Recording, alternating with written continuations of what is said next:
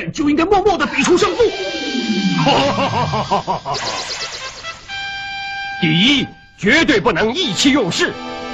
第二，绝不能漏抓任何一件坏事；第三，绝对裁判的公正漂亮。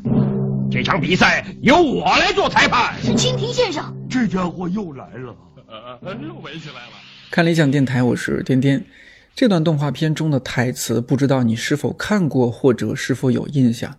我在做节目的时候，分别问了公司的几位八零后和九零后。八零后普遍反映没有印象啊，九零后都说看过呀。这可能也是某种意义上的代沟吧。这部一九九八年上映的动画片叫《铁甲小宝》，一共有五十二集。九八年那时候我才八岁，这部动画片算是我的开学第一课。蜻蜓队长有点洗脑式的出场台词，让我既期待又反感。可现在回想起来，他也告诉我，喜欢的东西是需要堂堂正正比赛去努力赢得的，而不是明抢。当然，那个时候还有其他动画片，他们一起给了我一个不一样的世界。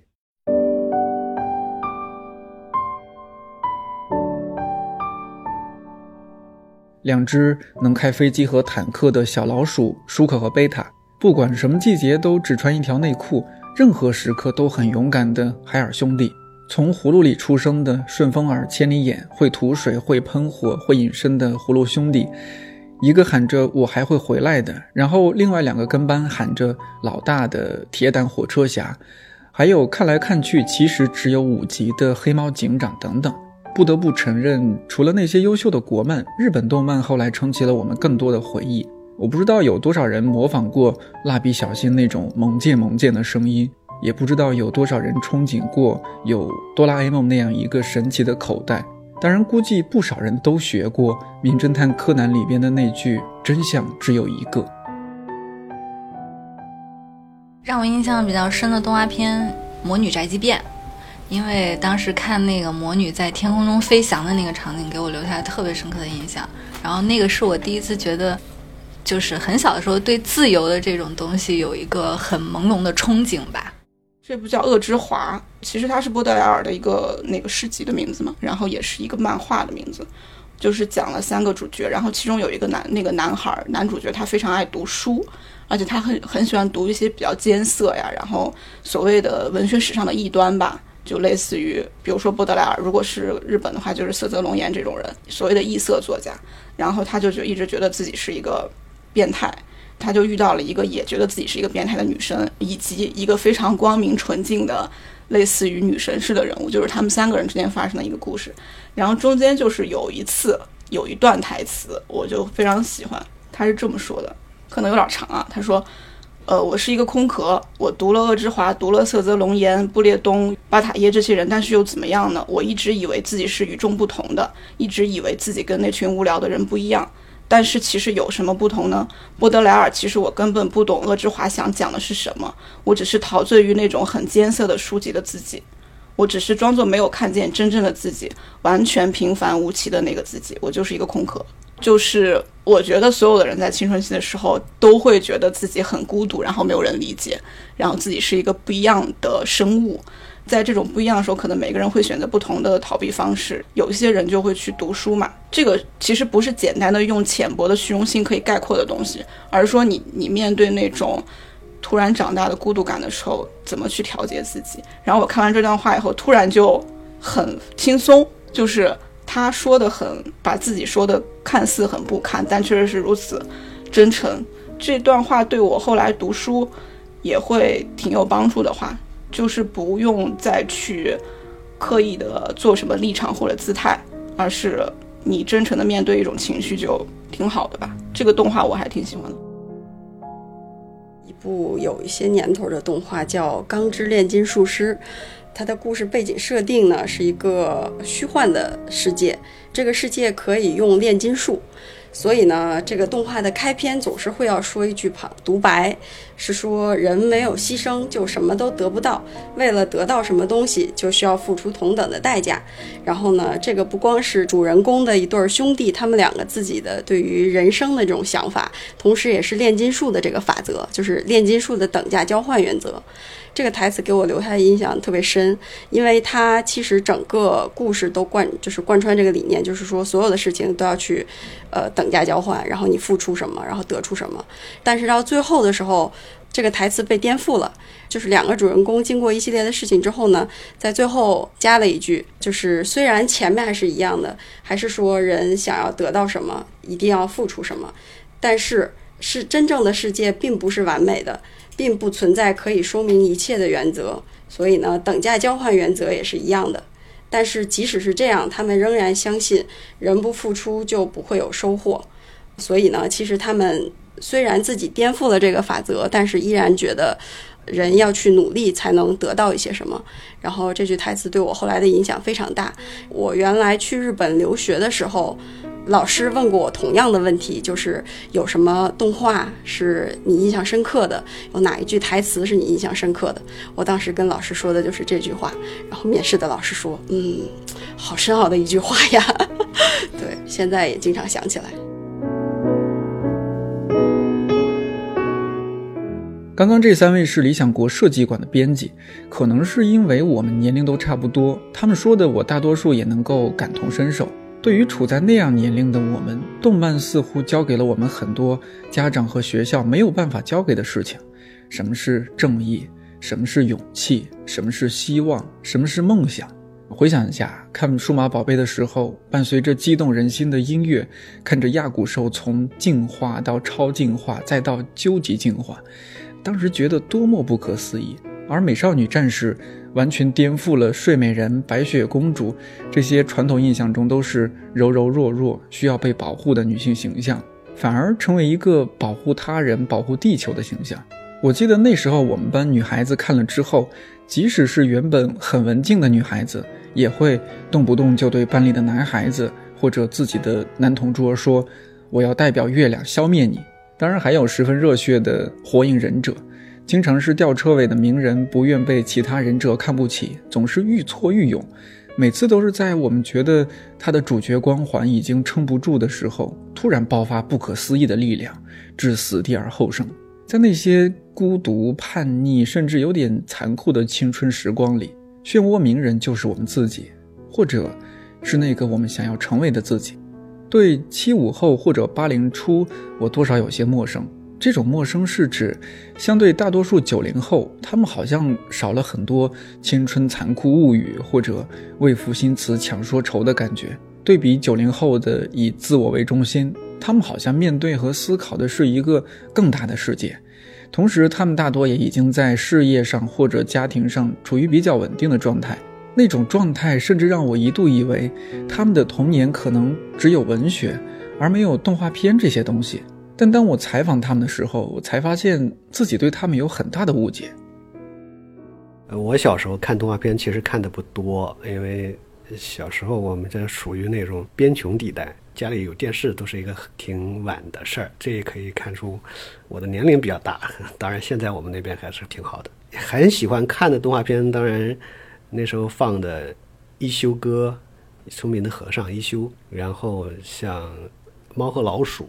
其实我到现在还不是我成年以后还经常会看一看《猫和老鼠》，觉得特别有意思。然后有什么恐龙特辑可赛号，然后有希瑞。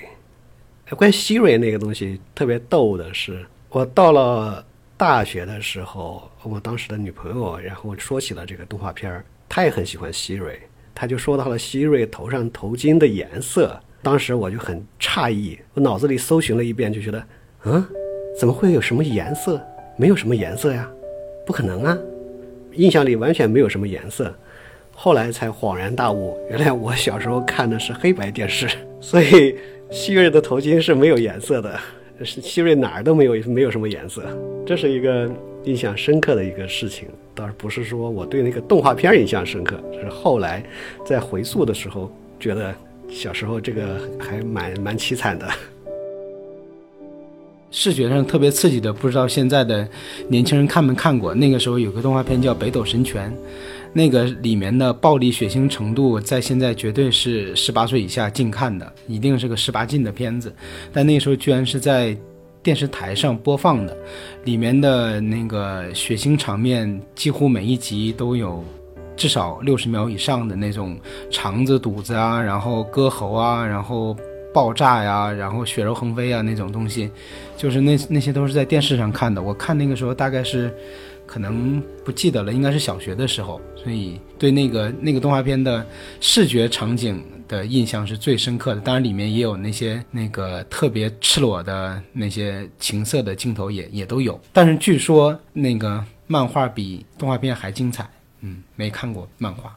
我们家的小朋友现在是四岁半，那他看动画片，基本上他什么都看的，因为学校上幼儿园他是中班，也会学校也会给他放，学校放的一般就是现在大家都能，就是小朋友的大家都能看得到的，就是像是一些什么来着？哎呀，我都不记得了，但是就是一些。真不记得了，但是在我给他看的，当然是我希望他看的，或者是我觉得他可能爱看的。他比较爱看的有两个，一个是《鼹鼠的故事》，一个是《龙猫》。这两个，特别是《龙猫》，因为《龙猫》它很短嘛，只有两个来小时，所以一般我们要是出去旅行，在我的笔记本上就会一直放着那个《龙猫》，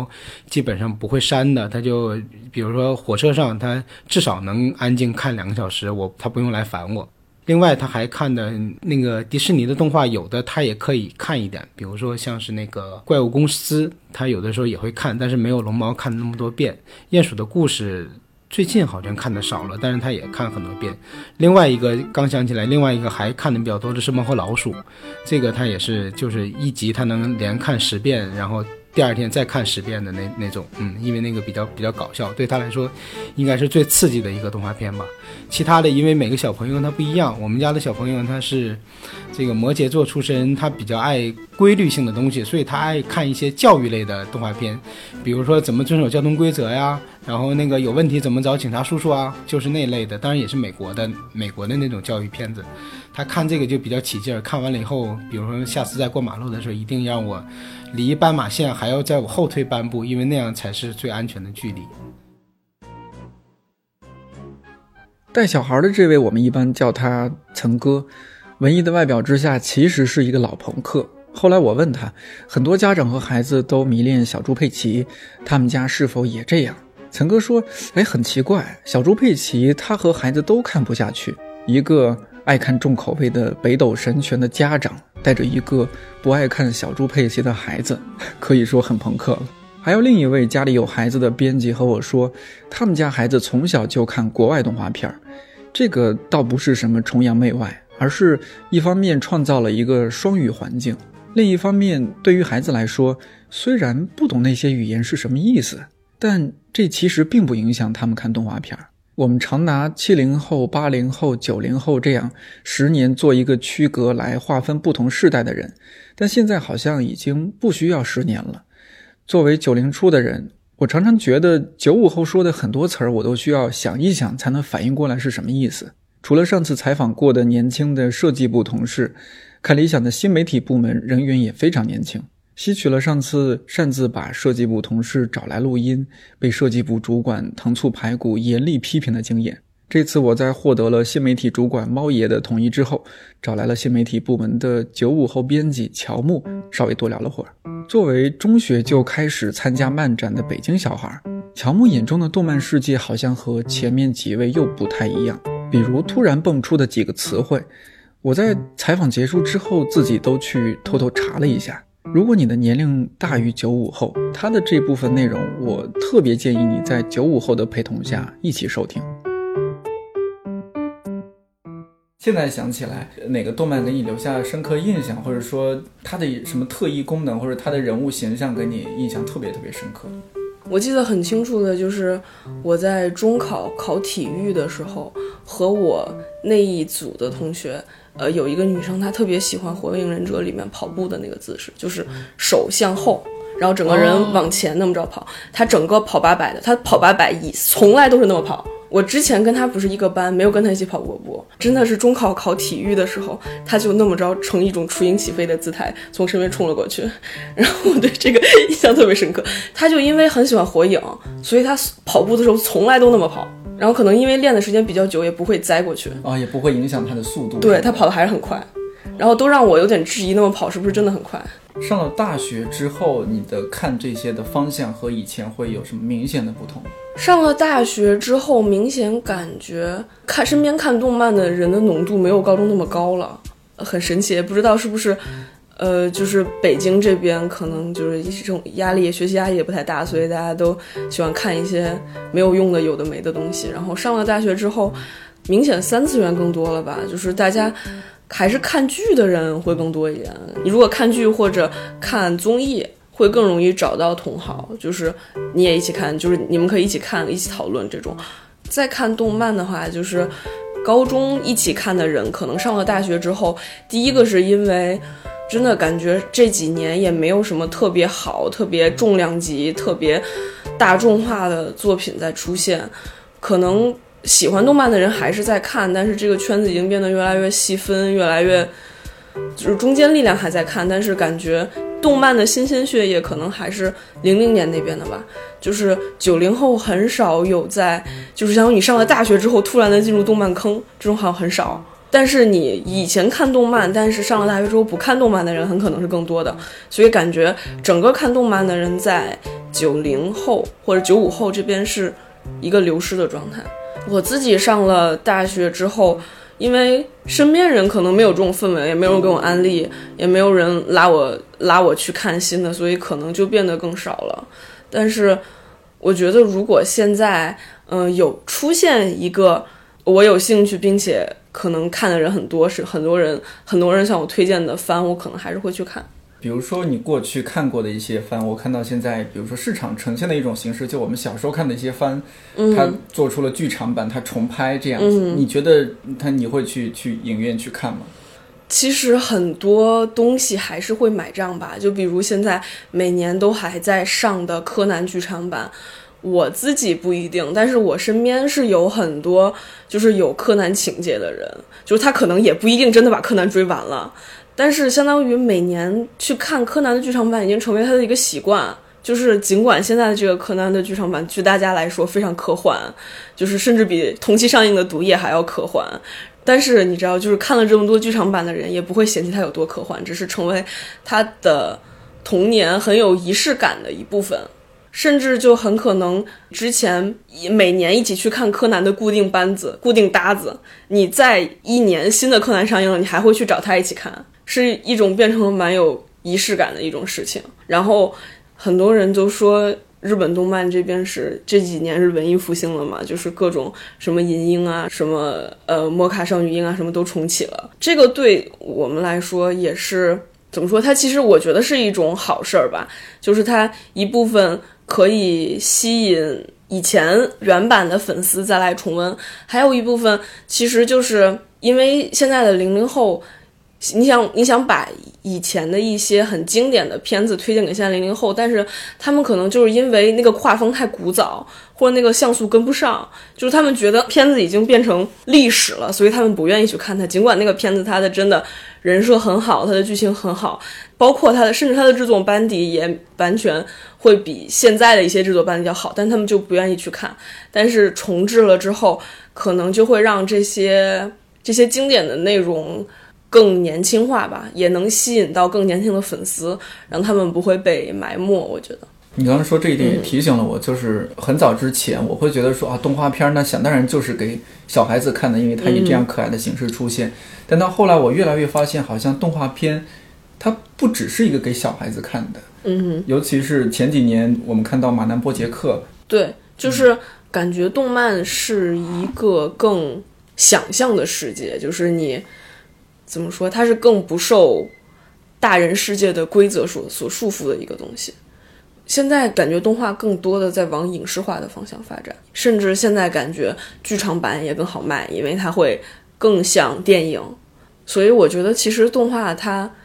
它是一个完全不同于影视的体系，它可以有更多自己的发展。感觉它有更大的自由和包容度。对一切好像在真人电影里面无法实现的东西，在动画电影里都可以实现，对获得一个实现。嗯，是，然后在这个同时，它可能也是一个更小众的，它把现实的世界进行了加工，所以你就会不同的人就会对它有不同的理解。你觉得对于你的童年来说，动画给了你一个怎样的世界？嗯，只让就是像如果小时候不看动画，只只看电视剧的话，我可能不知道这个世界上还是有更多可能的。就比如，你会觉得就是动物是可以说话的，然后你是觉得人是可以有各种超能力的。中学之后，我觉得可能动漫给我带来的是一群志同道合的人吧，就是你会觉得，因为在中学的时候，可能就是对于动漫有兴趣。去看一些更加小众的动画，已经产生了一种人群细分，然后你就可以根据你的兴趣找到一群和你有相同爱好、聊得来的朋友，可以让我有爱好和有动力去做一些学习之外的事情。就比如我身边的很多人都是因为喜欢动画，所以去爱上画画。他们有些人真的就。可能后半生就被改变了，就是走上了画手的道路。就是呃，以前画画给人就是在家长那一辈人的眼里，可能你觉得画画就会成为艺术家会就会饿死。但是看了动漫之后，很多人走上这条道路，发现并不是的。就是你画画可以养活自己，可以生活的很好。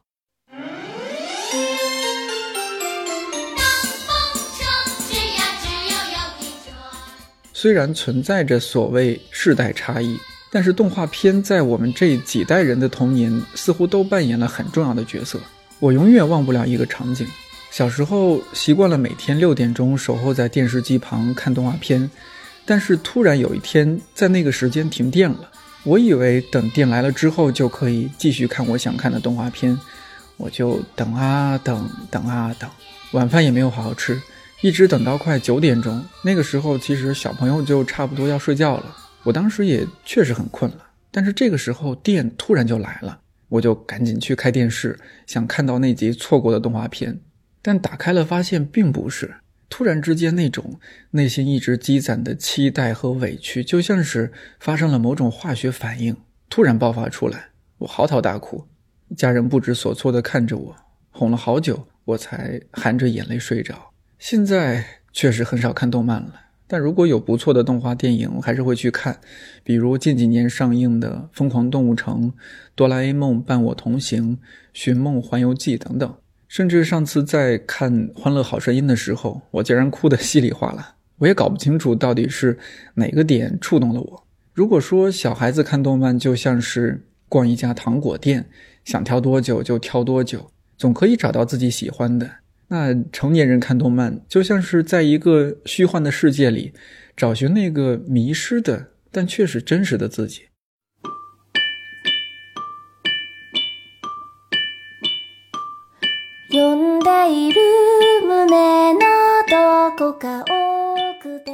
我的同事世阳说，《哆啦 A 梦》中的一段台词树立了他最早的婚恋观。我特意找来这一段台词。就作为我们这期节目的结束语吧。它的背景是，在静香因为舍不得离开爸爸而不想嫁给大雄的时候，静香爸爸对静香说了这样一段话：“相信大雄吧，我认为你选择大雄是完全正确的。那个年轻人会为别人的幸福而高兴，为别人的不幸而伤心，这对于一个人来说是最重要的东西。这个绝对不会错，我相信他一定会让你幸福的。”感谢你耐心听完这期不算太短的节目。如果这期节目有勾起你哪些看动画片的回忆，那就一起在评论区聊聊呗。看理想电台，我是颠颠，祝你早安、午安、晚安，我们下期再见。看理想电台的朋友们，大家好，我是日坛公园播客电台的李叔。本周由看理想和日坛公园共同推出的音频付费节目《神作一看入魂》的日本动画电影，已经在看理想 App 上正式上线。和资深动漫行业大拿三千老师一起聊一聊从小到大影响过我们的那些日本动画电影。欢迎来看理想收听我们的节目，同时也欢迎大家来我自己的电台日坛公园做客聊聊天儿。